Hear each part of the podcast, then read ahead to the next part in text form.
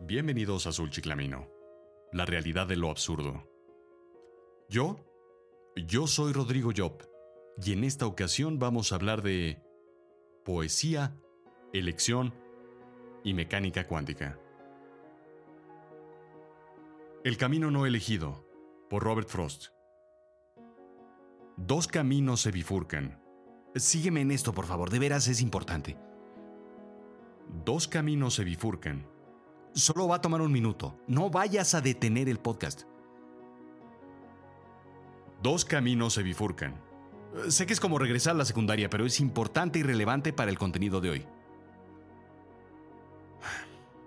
Dos caminos se bifurcan en un bosque amarillo, y apenado por no poder tomar los dos, siendo un viajero solitario, largo tiempo me detuve y miré por uno de ellos tan lejos como pude, hasta donde se perdía en la espesura.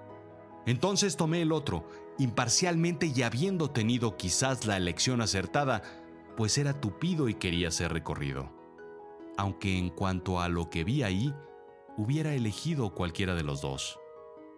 Y ambos esa mañana estaban igualmente cubiertos de hojas que ninguna pisada había ennegrecido. Guardé aquel primero para otro día, y sin embargo, sabiendo el modo en que las cosas siguen adelante, dudé si alguna vez regresaría. Estaré diciendo esto con un suspiro en algún lugar dentro de unos años. Dos caminos se bifurcaban en un bosque y yo, yo tomé el menos transitado, y eso, eso hizo toda la diferencia. A fin de cuentas, elecciones. Son las decisiones, las que importan en la vida y las que no las sencillas o las difíciles en la vida, las rápidas y las que toman tiempo. No puedo dejar de imaginarme enfrente de esos dos caminos el día que decidí grabar el podcast cero, el piloto. Si quiero hacerlo o no. ¿Y si no tiene éxito? No puedo dejar de colocar a Trump en ese punto. Todas las mañanas se hace la misma pregunta. ¿Me peino o me dejo el pelo como está? Todos los días decide lo mismo. No sé al fin de cuentas qué decide, pero siempre decide lo mismo. Pero sobre todo me imagino a los candidatos presidenciales, sin importar de qué país, a final de cuentas todos son iguales, ¿qué piensan en esa bifurcación? Y no me refiero a la decisión de me aviento o no me aviento, porque pues ya sabemos que siempre se avientan. Me pregunto, ¿y ahora qué hago una vez que gané la presidencia? Pueden quedarse congelados seis meses, un año, todo el mandato sin moverse, sin hacer nada para después actuar, ya que terminaron su mandato simplemente para hablar y criticar a la siguiente presidencia. Frost habla de dos caminos y una elección. Habla del camino que tomará y el otro que dejará para después, pero sobre todo una decisión de la cual no hay información suficiente para saber cuál es la correcta. A fin de cuentas, a todo pasado todos somos manolete, dice el dicho. Y una vez recorrido el camino, ese, el que sea que elegiste, pues no queda de otra más que decir, era el que mejor me acomodaba. La gran paradoja de Frost es no tomar ninguna decisión, ni un camino ni otro, simplemente quedarse quieto. Pero, ¿qué tal si Frost hubiera elegido ambos caminos, recorrer los dos? pero al mismo tiempo. Hugh Everett, físico americano que muere apenas en 1982, desarrolló una idea para su tesis doctoral. Estamos viviendo en un multiverso, o una serie interminable de universos, llenos de copia de nosotros. ¿Qué obole? A través de estos modelos matemáticos demuestra que lo que pudo haber sucedido en el pasado en nuestras vidas y que no sucedió, en realidad sí sucedió, pero en otro universo. A esta teoría se le conoce con el nombre de MWI, Many Worlds Interpretation, o simplemente muchos mundos. Es decir, vas por la calle y ves una moneda, es de un centavo, un penny. Te detienes y lo tomas. En ese momento un auto negro, enorme, se detiene y baja la ventanilla. Muchacho, hoy vengo de buenas, dice el conductor. Toma esto y disfrútalo. Es un cheque un cheque de un millón de dólares, firmado por J.L. Vanderfellow. En menos de lo que te das cuenta, estás nadando en calzoncillos en la alberca de un famoso hotel. Solo, solo que eso no te sucedió, le sucedió a tu otro yo. a la copia de ti en otro universo, en otra realidad alterna, en un universo paralelo. Ya ni la suerte vale un centavo, así es que el tú de aquí siguió caminando. ¿Para qué te detienes por un penny? Y se compró una paleta en el Oxxo. Fin de la historia. Vamos, en otro universo la historia se resuelve en que tú eres millonario. O eres una versión de Justin Bieber latina. O tal vez algo peor, eres Adal Ramones. Hasta este momento solamente se veía la realidad como una sola línea continua de eventos. Simplemente un día cotidiano de estupideces que cometes.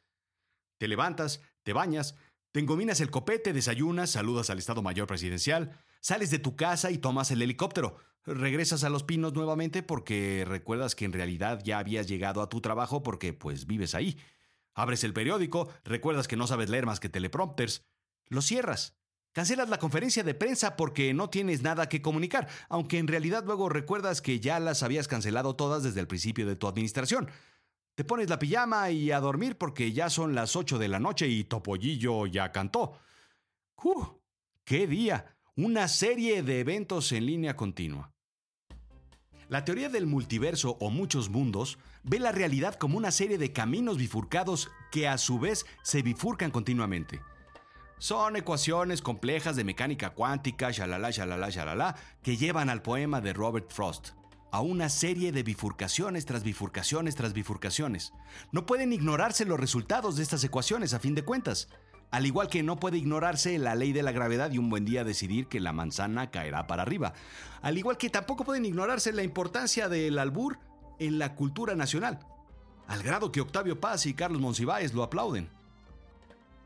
Recordemos la paradoja del gato de Schrödinger.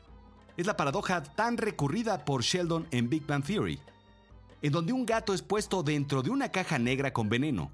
Como observador externo, no sabemos si el gato está vivo o muerto, lo cual lo hace en realidad vivo y muerto al mismo tiempo. Al abrir la caja y a ver lo que sucede, ambas realidades se colapsan en una sola dejando al gato vivo o muerto. Este experimento se realizó años después en el Instituto Max Planck de Berlín, en donde nace la paradoja del diputado. En este experimento se coloca a un diputado latino recién electo en una bóveda conteniendo tres campanas de cristal bajo las cuales había dinero, escrituras a un terreno valiosísimo y boletas electorales, bajo un sofisticado sistema de palancas y engranes que solamente permitían levantar una campana y obtener un solo premio. Instantes antes de empezar el experimento, los científicos se percatan de que había desaparecido el dinero, las escrituras y las boletas, así como el sofisticado mecanismo, las campanas de cristal, la bóveda estaba abierta e incluso habían desaparecido sus carteras de sus bolsillos. El experimento concluye que debieron haber usado el veneno que usó Schrödinger y evitarse este análisis. Sin entrar en más detalles, la mecánica cuántica es la serie de leyes que rigen las cosas muy pero muy pequeñas. En 2012, el Dr. Serge Haroch y el Dr. David J. Wineland ganan el Premio Nobel de Física al probar las bizarras propiedades de la mecánica cuántica al estudiar los átomos, las partículas que componen las cosas, y los fotones, las partículas que forman la luz. Así, se dan cuenta que estas partículas pueden estar en dos lugares al mismo tiempo. En palabras de Max Tegmark, cosmólogo sueco del MIT, las partículas, las pequeñas partículas pueden estar en varios sitios al mismo tiempo. Y yo, como estoy hecho de partículas, puedo estar entonces en diferentes sitios al mismo tiempo. Así, si yo aquí cometí una infracción, habrá un universo paralelo en donde no lo hice o me salí con la mía. En estos universos suceden otras cosas. Cada vez que yo tomo un camino, también tomo el otro. Un universo en el que decido divertirme sin beber. o un universo en donde Arjona decidió hacer podcast y yo escribir canciones raras. ¿Sabes algo? Hay un universo en el que decidiste tomar todas las decisiones correctas. Pero no es este, es otro. Es otro universo en el que decides no dejar de ser niño nunca. ¿Por qué? Porque decidiste reír todos los días, jugar todos los días, aprender todos los días, preguntarlo todo.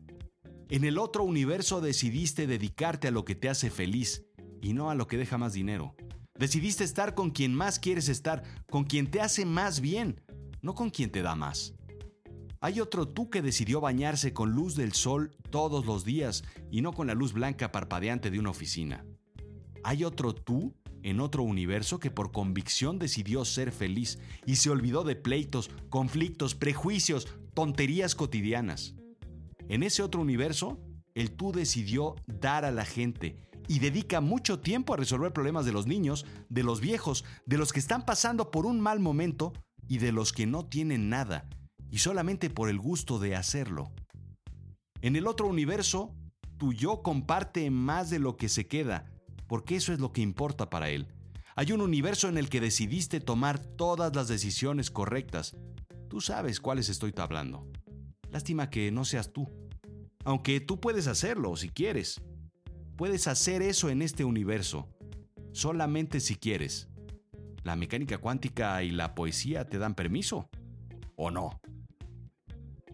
Esto fue Azul Chiclamino, la realidad de lo absurdo. Yo soy Rodrigo Job. Sígueme, arroba Rodrigo-Job. Ah, y para las pequeñas criaturas tales como nosotros, la inmensidad es soportable solo a través del amor. Carl Sagan, cosmólogo estadounidense, 1934-1996.